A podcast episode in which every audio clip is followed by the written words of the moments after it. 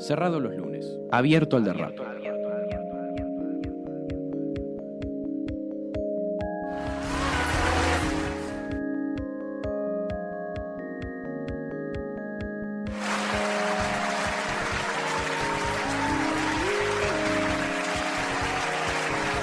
La puntualidad no es lo nuestro, pero hacemos lo que podemos y hoy estamos de vuelta con un nuevo capítulo, programa, episodio, como les guste decirlo, de Cerrado los lunes.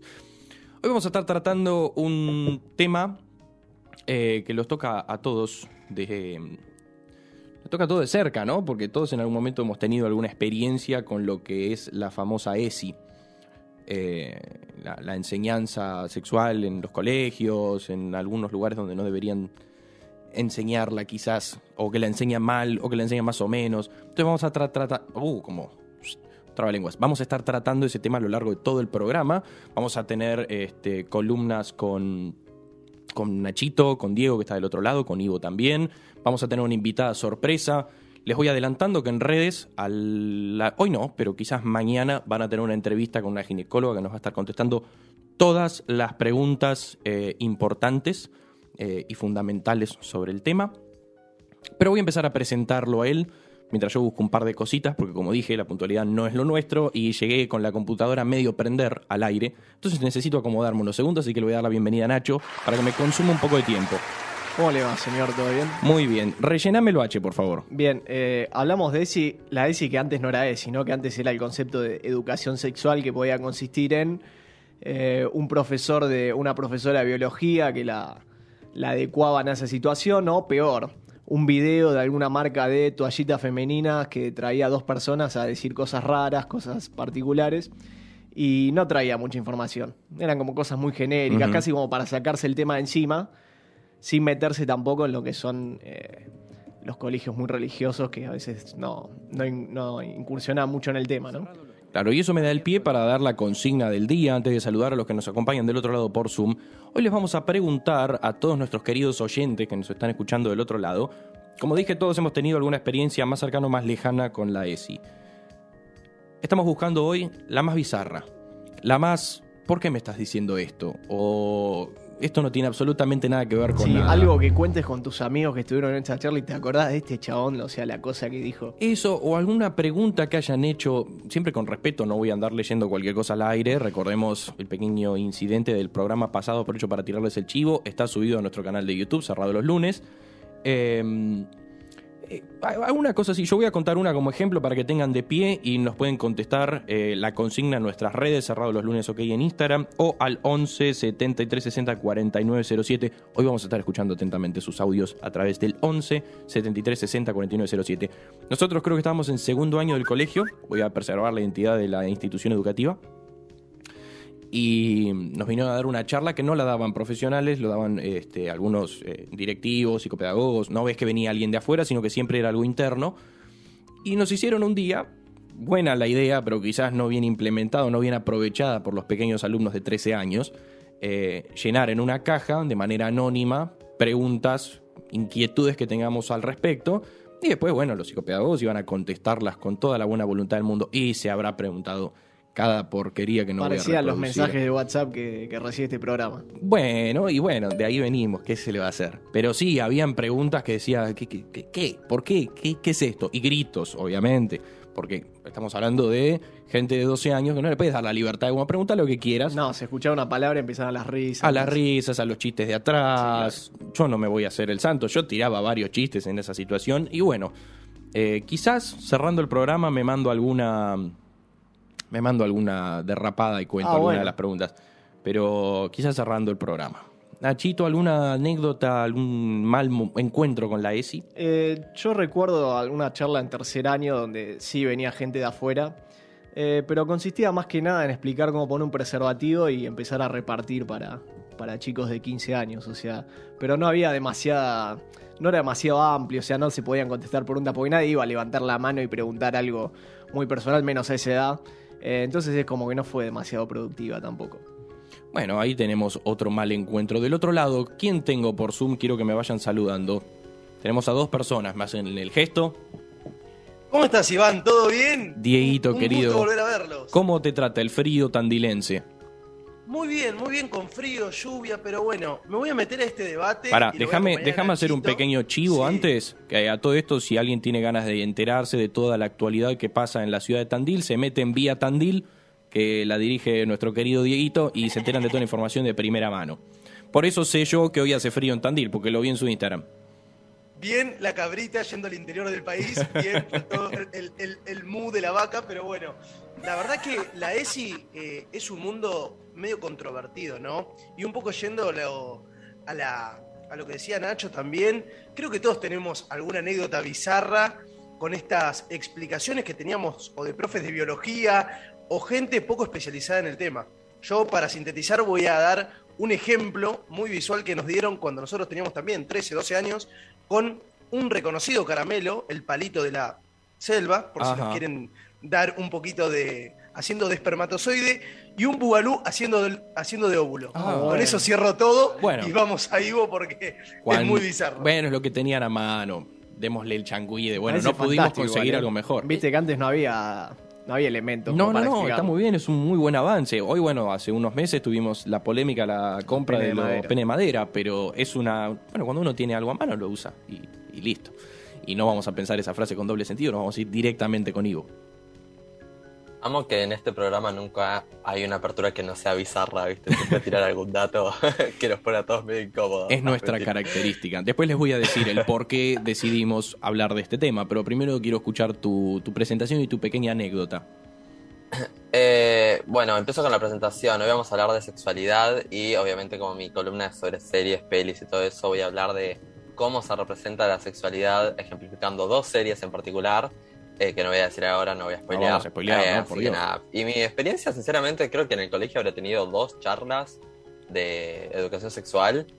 Eh, y después tenía una materia que se llamaba salud y adolescencia, que mm, creo que, o sea, lo único que nos mostraron fue la película Juno, Mm, tipo embarazo adolescente y eso tipo y esa fue mi ESI Bueno, eso fue todo La película está buena, yo la vi, me- me entre- no la vi como parte de una enseñanza, pero Yo no vi, no vi, yo la no. vi, eh, qué sé yo. Embarazo adolescente. Sí, sí. Ah, a mí me, me aburrió bastante Ah, yo la vi un domingo de lluvia, no sé si era porque era depresivo el día y el asunto y Claro. terminé disfrutando la película o la película estaba buena, pero bueno, la pueden ver, es como un plus de las recomendaciones que se vienen en un rato. exactamente ¿Puede ser que haya alguien más en el Zoom? lo hay ¿Lo hay? Y que salude. lo hay que salude Lo hay. Hola. Hola, Ro, ¿cómo estás? ¿Todo bien, ustedes? Muy bien, dato de color para los que nos escuchan por primera vez. Ro formó parte del equipo original. Los originals. Exactamente, de Cerrado los lunes. Por varias cuestiones laborales no se pudo sumar al, eh, al, al- al once titular, pero acá la tenemos del otro lado. Todo esto, Roy va a tener una columna orientada a la sexualidad para casi todas las jornadas. Así que, ¿Cierto? qué mejor presencia para este programa. Ro, te quiero preguntar rápido tu experiencia no tan grata con la ESI. Eh, a ver, primero, hola chicos, ¿cómo están? ¿Todo bien? Todo más Eh, querido. Vivos, que eso es lo importante. Espero que estén arrancando bien este lunes, que está bastante feo, pero voy con mi anécdota y es una que la tengo muy grabada porque fue horrible. Em, cuando, bueno, yo fui a un colegio de monjas, entonces todo lo que era sexualidad, vínculos sexuales, todo eso era como muy tabú. Y me acuerdo particularmente una vez que trajeron a un profes a un médico X, ni siquiera era ginecólogo, un médico X, a hablar sobre, sobre embarazo. Bueno, una supuesta ESI. Y el tipo dijo que el mejor método anticonceptivo era que las chicas se pusieran una aspirina entre las rodillas y que no la podían tirar. Eh, Ah. Y lo dijo eh, a un auditorio que éramos como 200 adolescentes. Y yo dije, me parece que esto no está tan bien. ¿Qué, ¿De qué año estamos hablando aproximadamente? y. em, 2000 2008 Sí, 2014. Tiranosaurio Rex un poroto. el señor ese se había quedado un poco atrás, me parece. Un poquito. Una barbaridad. No, no, no. creer. Y tremendo decírselo a 200 pibes, adolescentes, que qué sé yo, viene un profesional a hablarte y vos lo tomás como la palabra autorizada para hablar del tema y que te diga una cosa así, es como... Hay que tener cuidado cuando hablas de ¿Vos esas cosas. ¿Viste, eh, ¿Viste el tío desubicado que siempre dice algún comentario fuera de lugar en los asados? Bueno, Claro, el pero señor hizo eso, pero en un colegio una Exacto. Vos al tío desubicado que te dice, y voy a andar sin censura con este tema, porque la gracia de tratarlo al aire es que no tenga tabúes. Cuando viene el tío y te dice, ¿y cuánto la pusiste fin de semana? Es como, bueno, es el tío que hace preguntas que no van No a- tiene lugar de autoridad. Claro, pero si viene un tipo profesional a, a un auditorio, Es mucho de- más grave, sí, Claro, no podés. A ver, levante la mano que la puso el fin de semana. Dale. Estás viniendo, sos una eminencia que viene a dar una clase. Hay, hay miedo y del otro lado me levantan la mano, bajan la mano, como quieren participar, pero tienen miedo de que esto nos arruine la carrera a todos. Hoy no voy a cerrar con nuestros nombres, por las dudas. Pero les quería contar que no es arbitraria nuestra elección, mm, nunca lo son, siempre tenemos algún motivo para elegir los temas que elegimos y hoy elegimos hablar de la ESI porque el 4 de... eh, ¿Qué mes estamos? Septiembre, ¿no? Septiembre. Yo tengo un problema en septiembre, noviembre, así que si digo noviembre en algún momento sepan que me refiero a septiembre. El 4 de septiembre fue el Día de la Salud Sexual y hoy, 6 de septiembre, es el Día del Sexo Oral. Así que combinando ambas efemérides... Sí. Eh, Como para que quede claro. Claro, es por eso que se eligió el 6 del 9, no es tampoco arbitraria la elección. Exacto. Es por eso que hoy decidimos tratar este tema, siempre con respeto y sin ningún tipo de tabú. Pero la que nos trae un poco de información al respecto y que nos va a poner las cosas un poco más claras es justamente Ro, que recién nos, nos descolocó un poco con su anécdota. Creo que podríamos hacer un top de la más bizarra al final del programa y no sé cuántas van a mandar que puedan superar a esa.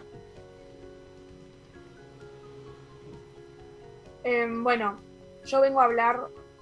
Primero quiero decir que eh, la ESI empezó en el 2006 en realidad. Se Ujú. sancionó la ley en el 2006 y me parece que todos hicimos el secundario post 2006. eh, bueno, los que estamos acá, ¿no? Y no, no estaba tan instaurada como está ahora. Yo creo que el debate eh, del aborto, la legalización del aborto, que fue muy polémico y que hay muchas posturas opuestas, eh, creo que impulsó un poco la importancia sobre la, sobre la ESI.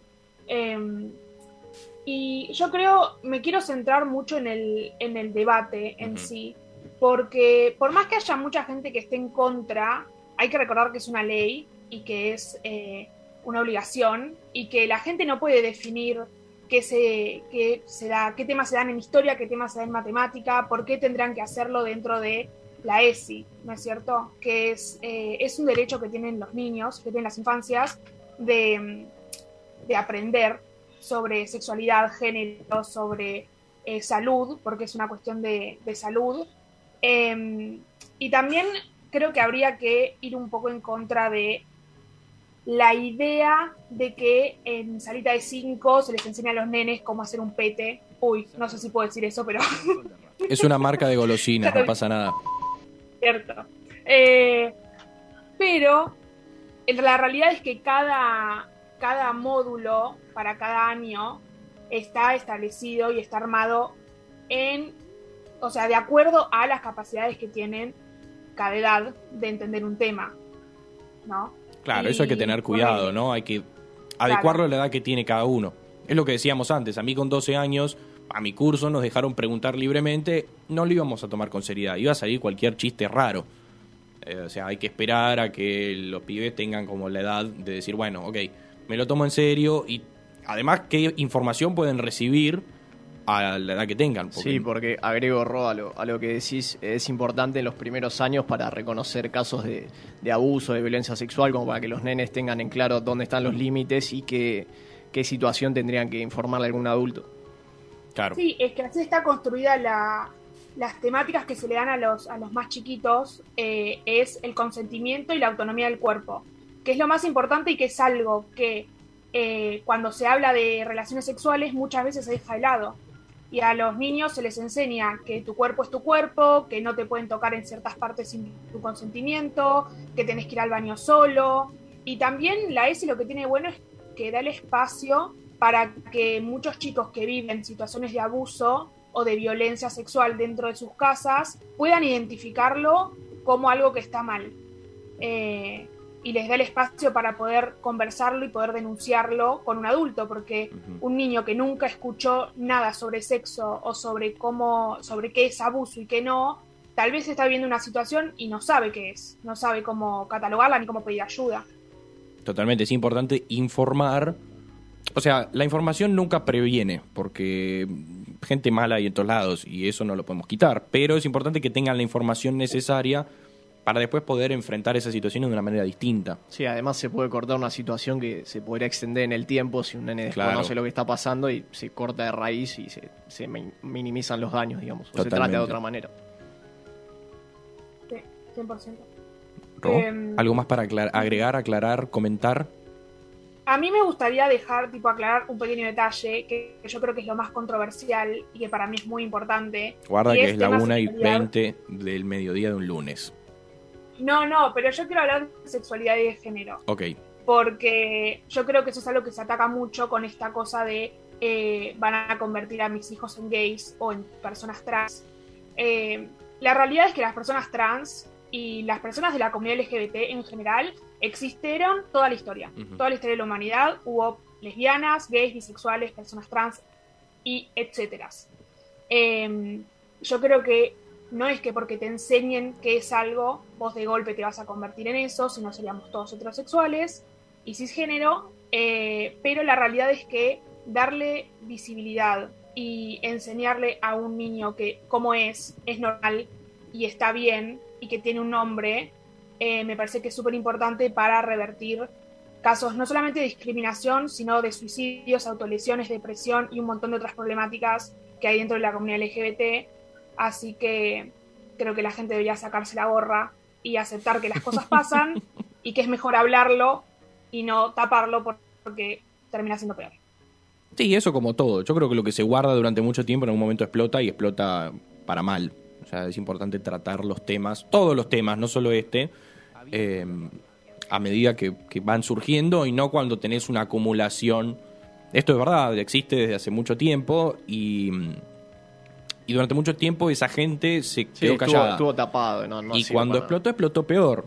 Porque ya te digo, como dijo Ro, problemas de depresión, este, muchos incluso suicidios, familias que se dejan de hablar, todas cosas que si son tratadas con el tiempo, eh, ayuda mucho más. Es por eso que la educación sexual y la ESI no solo es, bueno, enseñémosle a los nenes a cómo cuidarse y el consentimiento y qué sé yo, sino que tiene un amplio espectro de temas. mucho más grande. Exactamente. Bueno, Ro, te invitamos a que te quedes durante todo el programa, si tu internet te lo permite, porque eh, tuviste problemas técnicos. Dale. Así que puedes Sí, comentar, sí. meterte y hablar en cualquier columna, en cualquier momento, porque gracias a nuestro operador Manuel Ceronero no tenemos más delay con Zoom. Así que, Vale, como si estuvieran al aire. Tengo una consulta técnica para mi querida productora. ¿Vamos a ir directo con nuestro querido Ivo o vamos a hacer, ok, vamos directo, vamos a escucharlo a él, a Ivo? Fuera de toma, por Ivo Guizabal.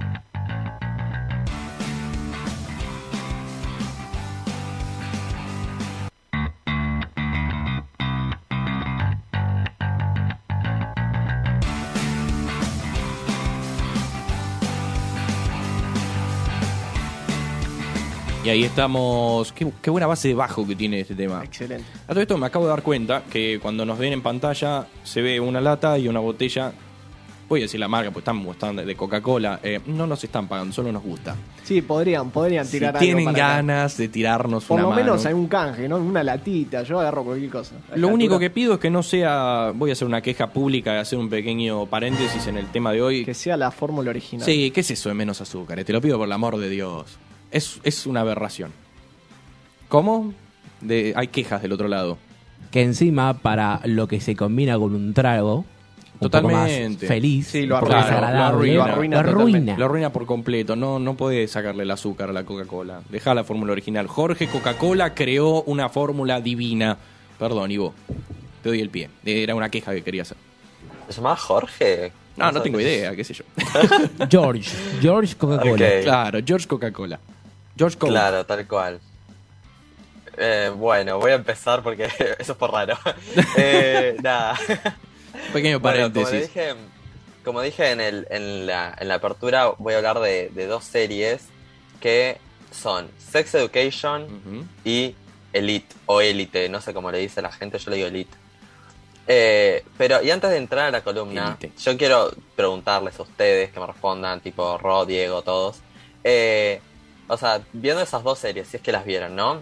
Eh, ¿Con qué tipo de adolescencia o sea, se identifican más? ¿Tipo con Sex Education o con Elite? No, con Sex Education, obviamente. En Elite es como toda una experiencia sexual de personas que están en su 20 y pico y se supone que tienen 16 años, están en el vestuario del colegio, es una cosa que no.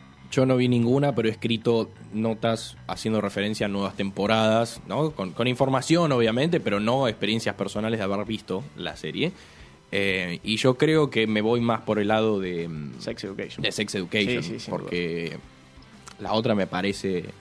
En- no, me voy a callar, que conteste otra.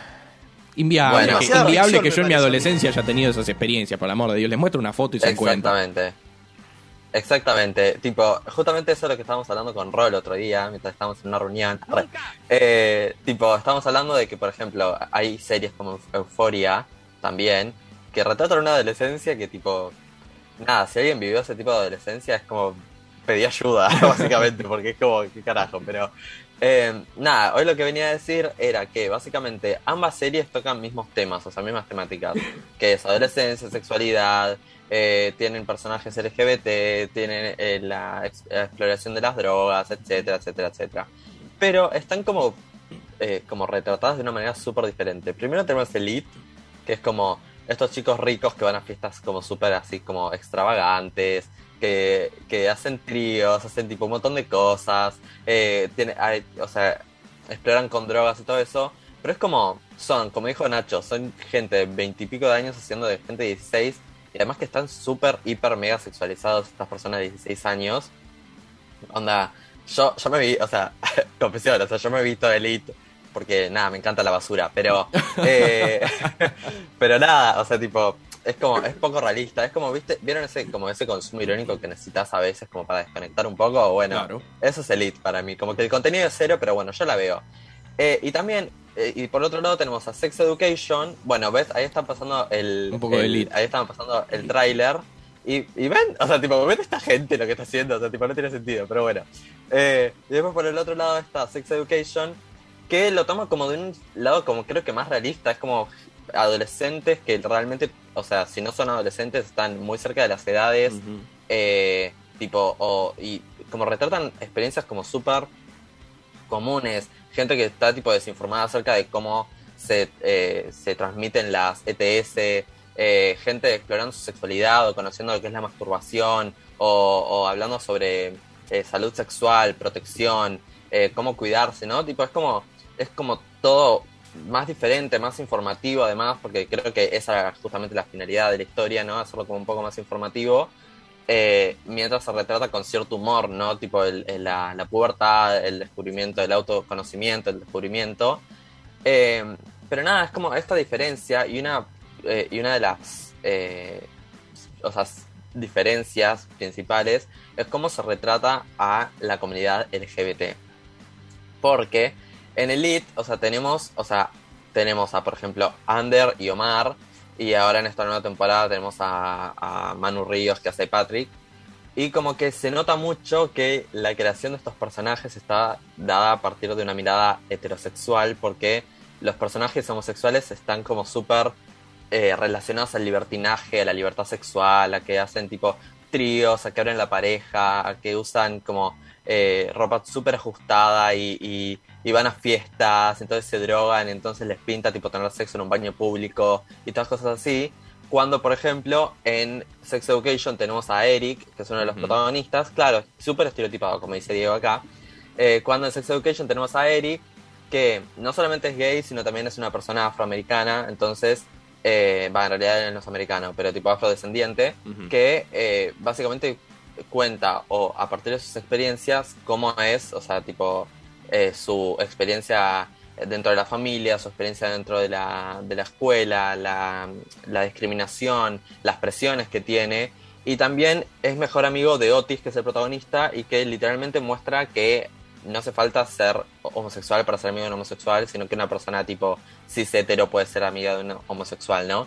Cuando en Elite vemos que tipo los gays se, se, eh, se juntan entre ellos, entonces se hacen como un grupito tipo Regina George, y, y es como tipo súper estereotipado, súper poco realista, además de todo el resto de que, o sea, es súper poco realista el tema de cómo exploran la sexualidad, es como muy raro todo. Como dijo, creo que Nacho dijo que en el vestuario les pinta, en el vestuario del colegio. Sí, en cualquier lado. encima- en cualquier lado, que Donde encima, venga. no sé, la última temporada, una piba va con un arnés al colegio, o sea, como que ya es cualquier cosa, tipo. Sí, cada eso, eso era incluso la diferente. portada de la serie. Había um, generado bastante polémica Sí, porque cada uno usa el, el- el uniforme como quería. Venían todos con la camisa abierta, con un arnés, o sea, cualquier cosa. No, no había ningún Sí, respeto por nada. güey. por ahí lo que buscaban. Ah, ahí estábamos viendo el arnés rápidamente. Eh, por ahí. El arnés. Sí, no, no, no. Pero por ahí lo que buscaban era una satirización y exageración. ¿O ustedes dicen que fueron.? No, por- para mí es una de esas producciones fuertes de Netflix donde le meten todo y hacen cualquier cosa. Eh, Es una Sí. gran porque aparte sí. tenía muchos actores de la casa Ahí de está, ahí papel, está. o sea. La chica que está atrás del tipo con traje a la derecha. Bueno, ¿para qué describo tanto? Es la que tiene el arnés. Se está Yo viendo. creo que en gran parte la, la mayoría de las producciones, ya sea de Netflix o, o bueno, también producciones argentinas, porque se lo ha visto, está como muy estereotipado. No sé si es por exaltar o qué, pero bueno, también lo hemos visto saliendo un poco de lo que es la ESI. Por ejemplo, en, la- en, la- en el docuserie de, de Carlos Tevez, ¿no? En Apache. Toda esta, esta ficción de cómo se vive en la villa, de, ah, pasan en muchos ámbitos, no solo en lo, en lo sexual, me parece. Sí, es una necesidad. Va, no una necesidad, pero la exageración quizás vende más que el relato realista y apegado 100% a lo que pasa todos los días. Que en algunos casos funciona. Pasa, a veces se le va la mano. Sí, no, Ya eso, como- obviamente. Hay, bueno, yendo a otras series que no voy a mencionar, hay un montón que se van de la rama y pierden No, pero- incluso la verosimilitud dentro de su propio relato. Además, por ejemplo, citándonos a los ejemplos que trajo Ivo, Sex Education también tiene mucho éxito y es mucho más eh, realista, mucho más educativo, si quieres que... Quizás son para públicos distintos. Una apunta así a, a mostrar una realidad y enseñar, por ejemplo, a Typical, me acuerdo, que no tiene nada que ver con la sexualidad. Bueno, sí tiene en cierto punto que ver con la algo, sexualidad, sí. pero aborda la historia de un chico con síndrome del espectro autista. Y te la relata muy bien. Y hay otras series que agarran a un chico con ese síndrome y lo exageran de una manera increíble. Creo que es al público que apuntan. A todo esto me acabo de acordar que hay otra serie que trata el tema de la sexualidad, es animada. eh, y se llama Big Mouth. Big Mouth, Big gran, Mouth. gran serie. Juegan con mucho humor, exageran también muchas cosas, pero creo que tocan con mucho tacto los temas Sí, estos. yo la, la recomiendo, Sí. eh, fuerte. Eh, Recomendadísima, está muy sí, buena. sí, es muy buena. Y está bueno porque agarra una edad que sería complicada mostrar si no fuese animada. Creo que es- lograron muy bien combinar Sí. esas dos cosas. Entonces te muestran gente de Como 12, todo el 13 principio de la sexualidad, ¿no? Claro. sexual. Está, está muy buena, así que también recomendada. Entonces, quedó colgado que Diego y Ro contesten qué tipo de adolescencia de las dos series de Ivo tuvieron, que quedaron ahí expectantes. Eh, bueno, yo voy a decir dos cosas. Mm. Primero, la que iba a decir era el tema de las audiencias. Yo creo que eh, hay, hay series que buscan educar y hay series que buscan vender. Entonces a- apuntan al público súper expuesto que es el, el adolescente y, y nada, buscan algo así muy sensacionalista para que los adolescentes compren, ¿no? Porque están muy expuestos. Eh, y con respecto a las educa- a la adolescencia que yo tuve, no vi ninguna de las dos series, pero en base a lo que estuve viendo, definitivamente Elite no fue. Eh, yo creo que estaba más del lado de Sex Education. Eh, mi adolescencia fue muy, muy tranquila, voy a decirlo así. Nada que ver. Además, yo llegué a caer con arnés al colegio de monjas. ¿Y sabés lo que me hacían? ¿Una pata en el culo? No, no. Me matan. Me hacen, no sé, barrer el patio, hacer 25 rosarios. No. Imposible. Diego, Sí, en mi caso me pasó lo mismo que Ro, ¿no? Un poco colegio de monjas eh, o de hermanas, y era un poco lo mismo. No vi ninguna de las dos series, pero eh, pasaba mucho en el último año de secundaria que se vieron algunas situaciones parecidas a Elite. Obviamente yo era un espectador mirando de afuera tomando mate, pero bueno, eh, un poco eso, ¿no? Eh, Sex Education yo creo que demuestra algo más realista y que no sé si en el día a día, pero se ve más en la vida cotidiana. Así que nada, comparte un poco con los chicos. Sí, yo igual quiero decir que el que diga hace abiertamente y detuvo la adolescencia de élite es un mentiroso. no, no, no, para. Ahora que Diego menciona algunas situaciones que existieron en su colegio al estilo Elite, en el mío han habido también. Siempre algo o sea, hay, hay pero- dos o tres O personas. son mitos urbanos. No, no, no, créeme que no eran mitos urbanos, había material audiovisual y todo. Yo creo que hay gente Ah, que puede jactarse de tener una adolescencia como la de Elite. Polémico y para charlar, pero creo que existen los casos, los escasos casos. No tan exagerada como la serie, pregunta. pero oh, oh, eso me trae malos recuerdos de un trabajo grupal. Un No, chiste interno, otro día lo explicaré. Esto es, esto es buena onda. Eh, no, porque quiero saber, porque en mi colegio, por algún motivo, no voy a decir qué colegio fue por las dudas, eh, había como, hubo como una tendencia muy fuerte de las nudes filtradas. Cada año, los cinco años, hubo muchos casos de nudes filtradas. Que no sé si fue algo de mi colegio o si es algo que a todos les pasó. No, acá no, no internamente en el colegio, pero hubo una cosa espantosa que era en quinto año, había como pica siempre con otros colegios, ¿no? Entonces aparecieron en Twitter eh, nudes filtradas de chicas de otros colegios. Que está espantoso, obviamente está muy mal. Polémico. Pero es lo que, lo que sucedió. En el caso del mío no había así nudes filtradas como una chica se la mandó su pareja y él la empezó a reenviar. Pero ya te digo, había material audiovisual eh, filmado con, con mutuo acuerdo de las partes. ¿Pero era por una de las personas o era alguien de No, afuera? a mí me llegaba último. Yo venía en el, era el último eslabón de la cadena, entonces me Me llegaba mata del- el formalismo, el formalismo Claro. de se mandó, le mandó. Claro, claro, claro. A mí me llegó de reenviado, reenviado, reenviado, reenviado. Nunca pude enterarme quiénes lo difundieron por, por primera vez. Pero habrá pasado dos o tres veces, no es que era algo muy común. De todos los años teníamos un repertorio Ahora consintieron que se difundiera un video suyo teniendo relaciones. declarado y todo, sí señor. Qué, qué extraño. Sí. Por eso, pero igual, qué sé yo, a chequear, No, porque no, ya te digo, yo era uno de los últimos en enterarse, así que no, no tengo la información de primera mano. Pero bueno, con recordemos que esta, esta charla, que terminó en cualquier cosa, empezó con dos recomendaciones de series de Ivo, que las vamos a recordar. Ivo, ¿cuáles eran? Sex Education y Elite. Y bueno, sumo la que dijiste vos, Big Mouth, porque es muy buena. Esa sí también es, es bastante divertida y habla de la sexualidad sin ningún tipo de tabús. Es gracioso también, tiene los monstruos hormonales que son, son divertidos. Así que Sí. con estas tres recomendaciones vamos a ir a una pequeña, pequeña tanda. Y antes les recuerdo que nos pueden encontrar en Spotify como Cerrado los lunes, que ahí está subido en formato podcast nuestros programas y nuestras entrevistas. Y este obviamente va a estar incluido acá y en YouTube.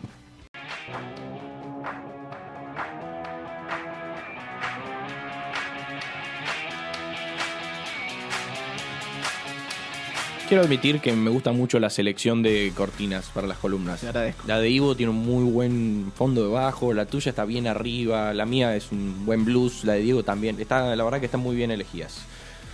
¿Qué nos trajiste para hoy? Eh, voy a tener un, un poquito de datos, de información, porque al fin y al cabo esto es un programa periodístico y siempre hablamos con fundamento. Totalmente, recordemos que somos todos periodistas.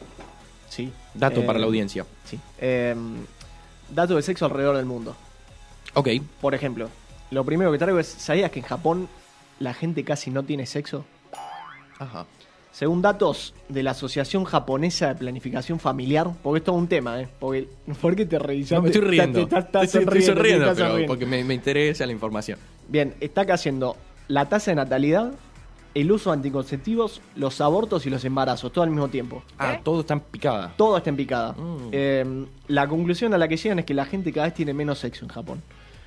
En base a una encuesta que hicieron en 2015, Ujú. eh, no encontré si hay una más reciente, sobre 3.000 personas, el 48% de los hombres y el 50% de las mujeres no mantuvo relaciones en el último mes. Ok.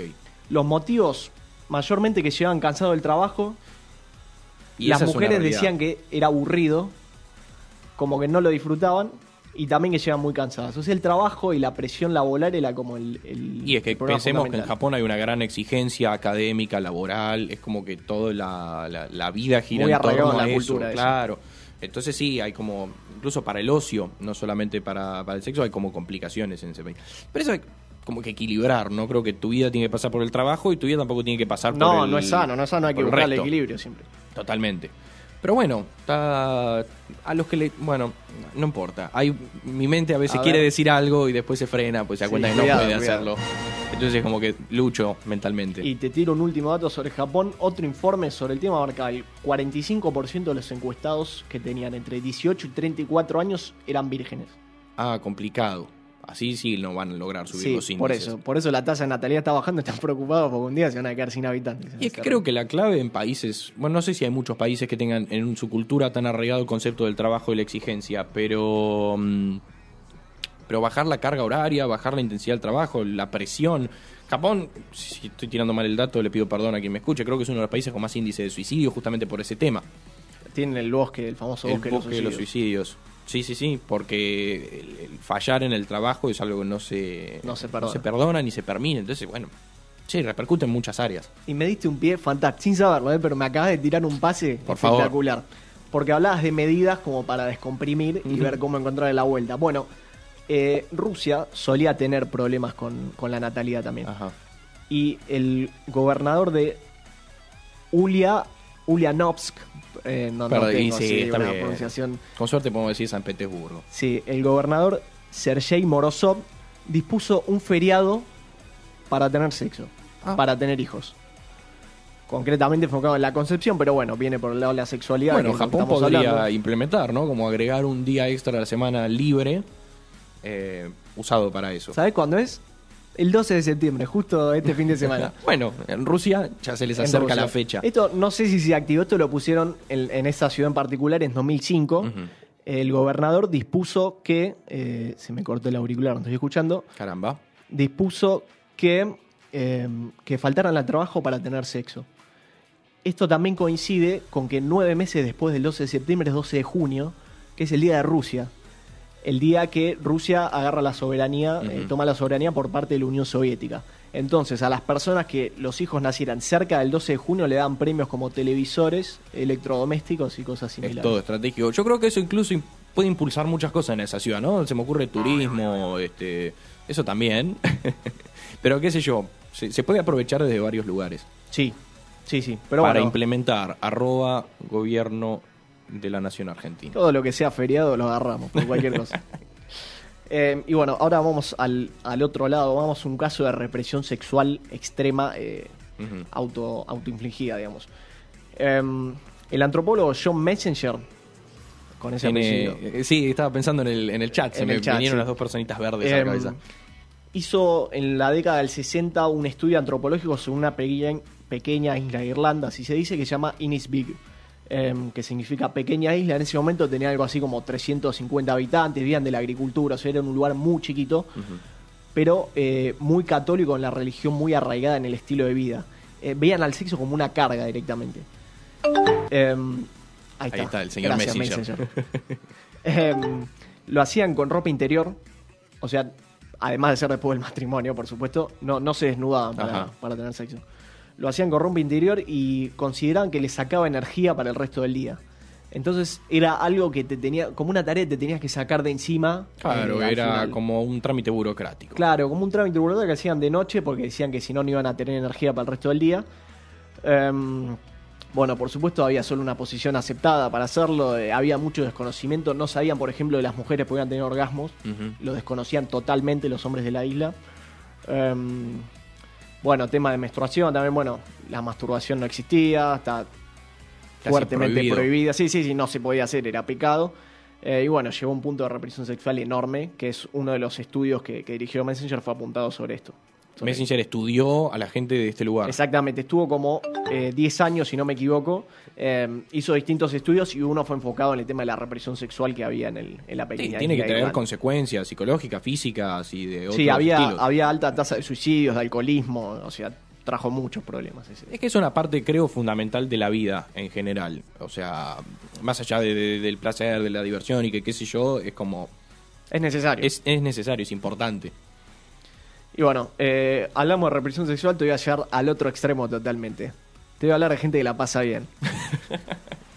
Me gusta la sonrisa que pone para decirlo. Sí. eh, te había nombrado que Japón parece, parece un podcast que se hizo famoso en Twitter, ¿no? Esa, esa voz que escuchamos sí, recién, Elo. Tengo mi me reservo los comentarios para ese podcast. Sí. Es muy bizarro. Sí, sí, sí. Les recomiendo que después del programa lo busquen en redes, algunos videitos. Para interiorizarse al respecto. Sí. Eh, te, Después hablé, nos dejan encerrados los lunes aquí su opinión.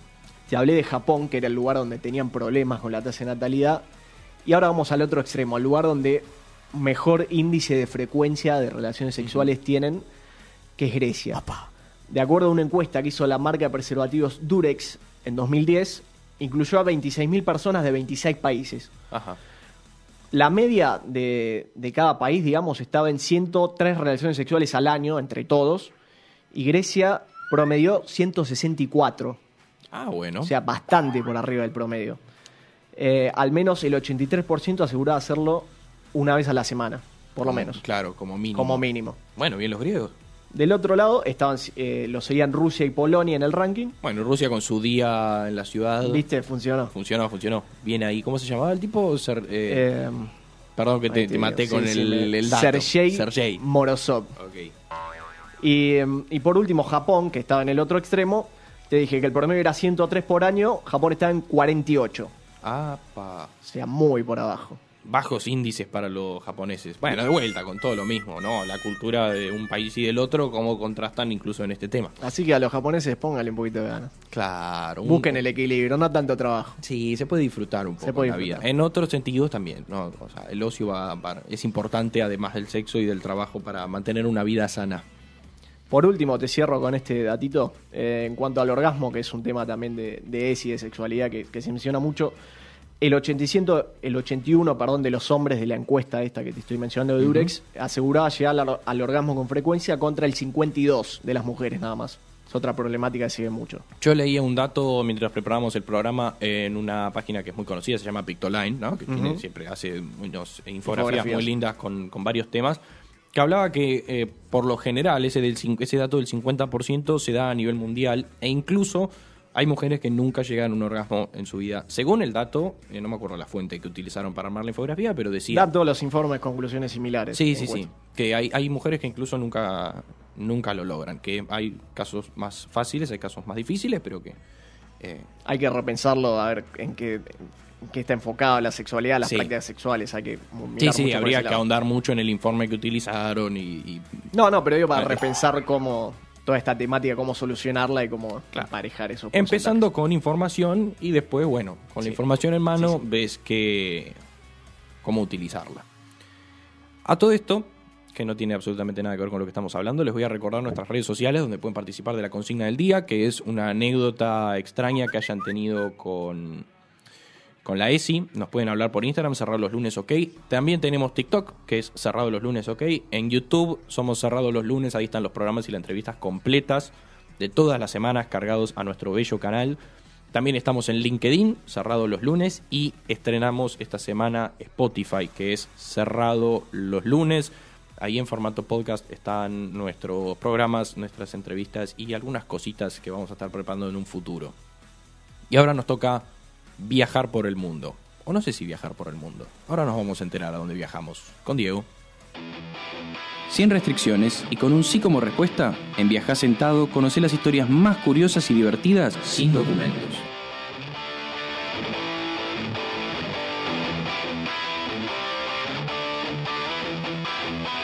Dije que era un blues, pero terminó siendo rock. Mala mía, la cortina de Diego es rock, no blues. ¿Cómo estás, Dieguito?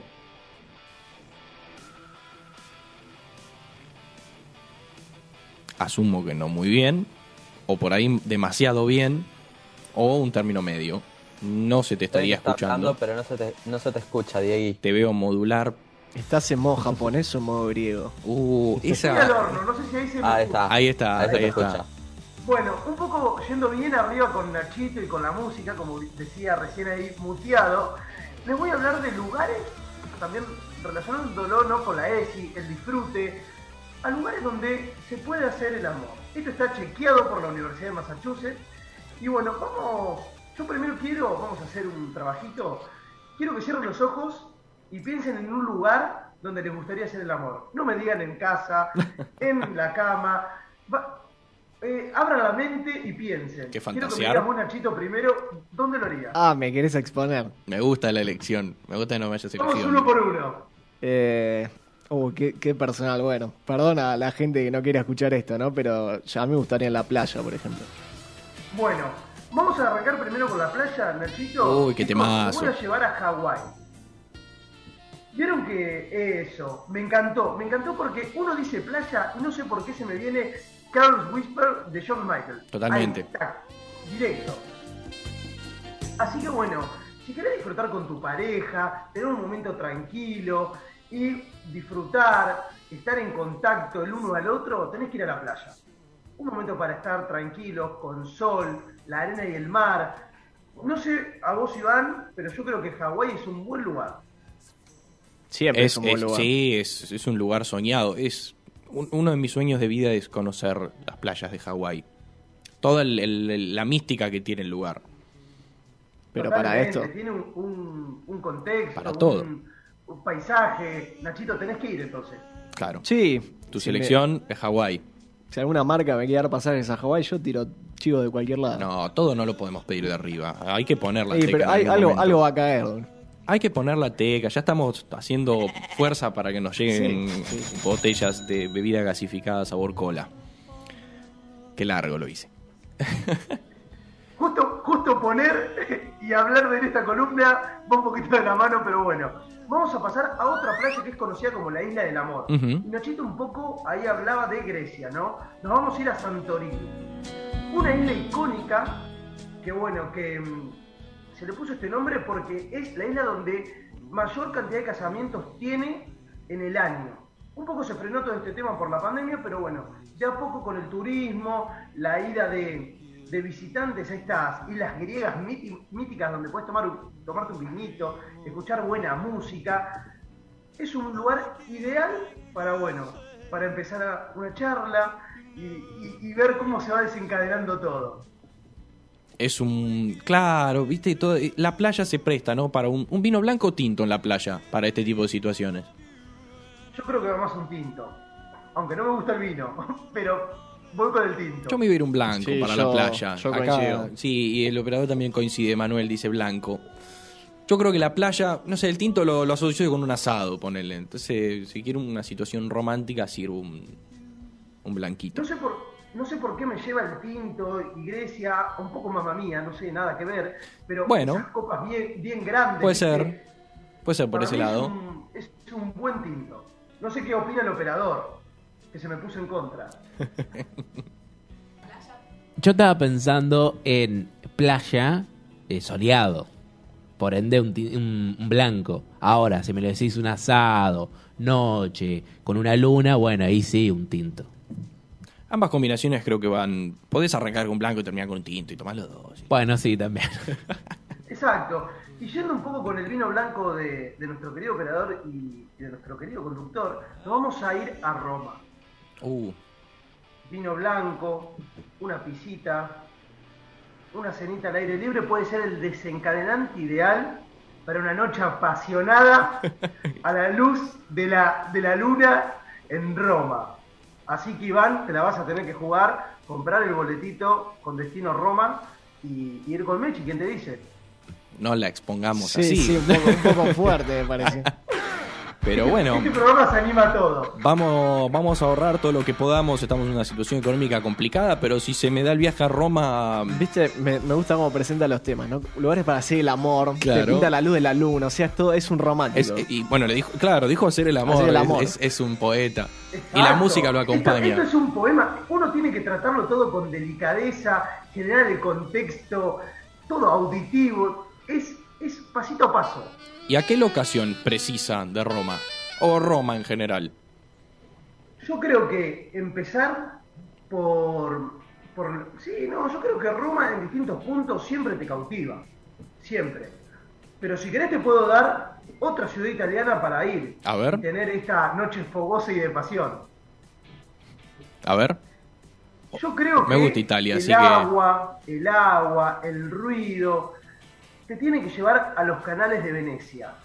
En la canoa, con un italiano haciendo fuerza para llevar a la pareja de un lado a otro, creo que puede ser un buen punto para tener esa, esa noche de lujuria con tu pareja.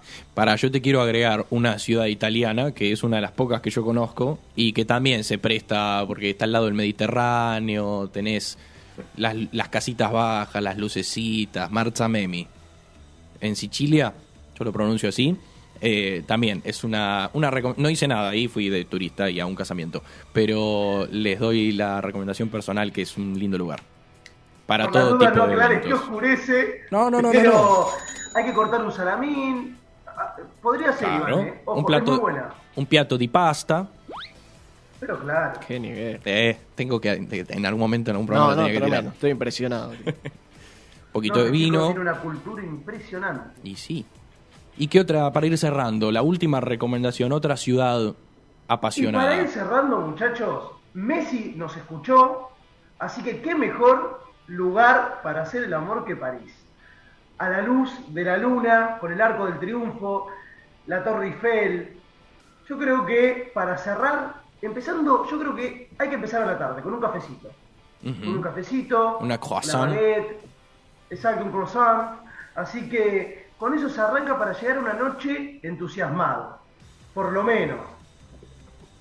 A mí, yo soy más del Team Italia, pero que Francia tiene su magia, tiene su magia. Esa, creo que tiene, nunca fui, ¿no? Pero me imagino como un monte un poquito alejado de la urbe, ¿no? Con de fondo todas las luces, una, mm, una, ¿cómo se llaman? Las que tiras en el piso, Eh, una lona. Lona. Una lona. Una Una lona. lona roja y blanca. Eso, Yo a la- cuadritos. te la hago bien cine. Ah, Exactamente, a cuadritos, la botella de vino, las dos copas, algo para picar, unos fiambres, unas aceitunas. Y bueno, que la noche siga su curso botella tras botella. Exacto, que la imaginación ruede. Ah, la música. Esto es tres, tres botellas de vino después. Yo creo que nuestro operador sale de acá y ya está pensando en algún lugar de estos para ir a atacar, ¿eh? El Está tema es que nos dejaste, nos dejaste un lugar, eh, va, varios lugares un poquitito costosos. Necesitamos algo más local, qué sé yo, un... Mira, te la digo, para mí no es lo mismo, no es Grecia, pero puedes tirarte una Bristol de, de Mar del Plata, Pinamar, si querés para empezar, si no te puedes ir a Recoleta a tomar un cafecito para arrancar, tranquilo. Y, y vos acá se está riendo mucho, yo no sé si no visitó algún que otro lugar. Yo, que, yo, yo quiero que dé su lugar. No, yo no sé si tengo un lugar. Eh, ¿Cómo- cómo creo se que la también la playa, como dijo Nacho. Pero qué Pero playa, después- a una playa del mundo. Necochea. Claro, lo que pasa eh, es que. San Clemente.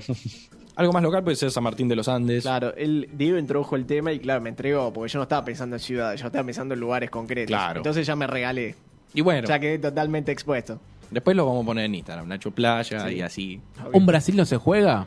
En Brasil puede En. Brasil se juega, sí. Sí, sí. El tema es que a mí Brasil no sé... si no te deportan igual, eh, ojo. Ah, bueno, Claro, capaz claro. te interrumpe algún funcionario de salud. Claro, ligado a la actualidad de lo que le pasó a nuestro Bueno, pensemos a futuro.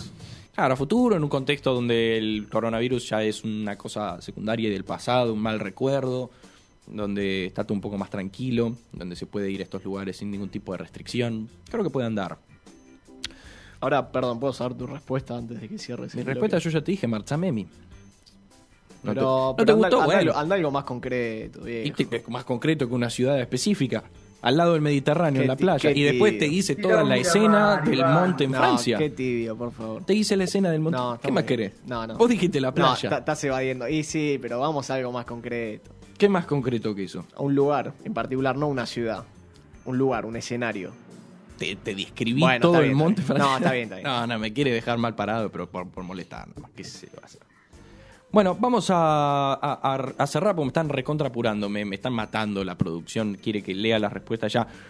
Al principio del programa les preguntamos cuál era su anécdota más extraña, más, este, más bizarra con la ESI y tenemos un par de respuestas. Acá Fede Gaitán, tengo que ir a Instagram porque no las tengo todas eh, completas. Eh, me, me apuran pero no me pasan la data a mano. Y no puedo sacar el celular del bolsillo. Ahí está. Rápidamente. Mientras les voy a recordar nuestras redes sociales. Cerrado los lunes, ok, en Instagram y en TikTok. Cerrado los lunes en YouTube y en LinkedIn. Y les recuerdo nuevamente que tenemos Spotify para que escuchen ahí todos nuestros eh, programas. Perdón, me agoté. Fegatá nos dice: En la ESI metieron un video pro vida con fotos de fetos muertos. Innecesario. Después tenemos una de. Tengo que cambiar de grupo. Eh, no, no, va- está saliendo muy desprolijo esto, señores. Los vamos a estar subiendo a las redes eh, porque la verdad que me, me- me descolocó un poco el, el- el tema.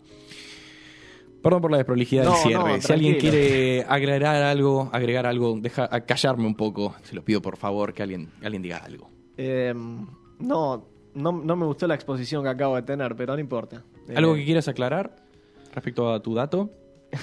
No, no quiero, no quiero embarrarme más, porque no sé bien. No creo que pueda aportar algo que, que me dé más tranquilidad. Muy bien. Entonces vamos a agradecerle a todos los que hacen este programa Vamos posible. chiviar. Vamos a chiviar como locos, pero esta vez de verdad, porque ellos sí aportan Ellos sí para ello.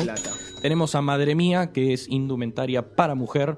Encuentran su showroom en Cabrera 6047 en Palermo, todos los sábados de 3 a 18. Y la encuentran en Instagram, que es arroba madre mía guion bajo guion bajo, madre mía doble guion bajo, o en madremiastore.mitiendanube.com. Segundo mes consecutivo, madre mía. Les agradecemos un montón por haber formado parte y seguir formando parte. Y después un agradecimiento especial a Cocina con Sheroshi y Esendai que nos estuvieron dando este fin de semana una demostración de sus productos. Sí, lo vi, lo vi a usted. eh, Sí, se yo divirtió. estuve estirando un poquito la masa de la pizza. Fue, fue una experiencia divertida, así que se las recomiendo que la contacten a ella. Cocina con Cheroshi en Instagram o Essen-DA y, eh, y latina. Essen con doble S, guion bajo latina. Y ahí encuentran productos, promociones. Y si la contactan a ella, pueden tener alguna demostración como tuvimos nosotros, que comimos pizza eh, para ver cómo funcionan los productos. Y a todo esto le quiero agradecer, porque me lo pidieron hace un ratito, a Charo, que hoy es su cumpleaños y nos está escuchando, así que le mandamos un muy feliz cumpleaños y le agradecemos por estar del otro lado del programa. 14 y 1 minutos. Exactamente, feliz cumpleaños y gracias por el aguante. Le agradecemos nuevamente a Diego Flores, Nacho Díaz, Ivo Izábal, Juan Diego Carvajales, Maite Marconi, Tamara Zárate, nuestro operador Manuel Ceronero y yo que soy Iván Mazorco por formar parte de Cerrar los Lunes y acompañarnos todos los lunes 13 horas acá en Punto Cero. Y nos encontramos la semana que viene y nos encuentran en redes y que tengan una buena semana.